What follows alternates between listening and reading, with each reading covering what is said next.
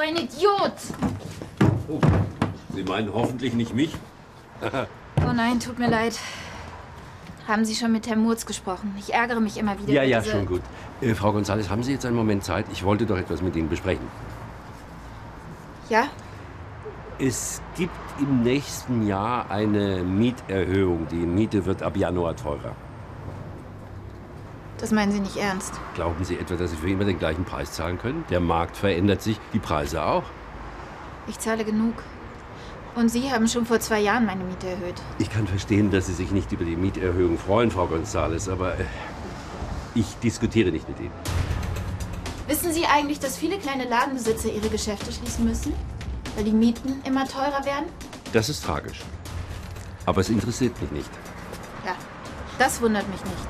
Menschen wie Sie interessieren sich nur für sich selbst. Ich werde auf keinen Fall mehr Miete bezahlen. Das klären wir noch. Guten Tag, Frau Gonzales.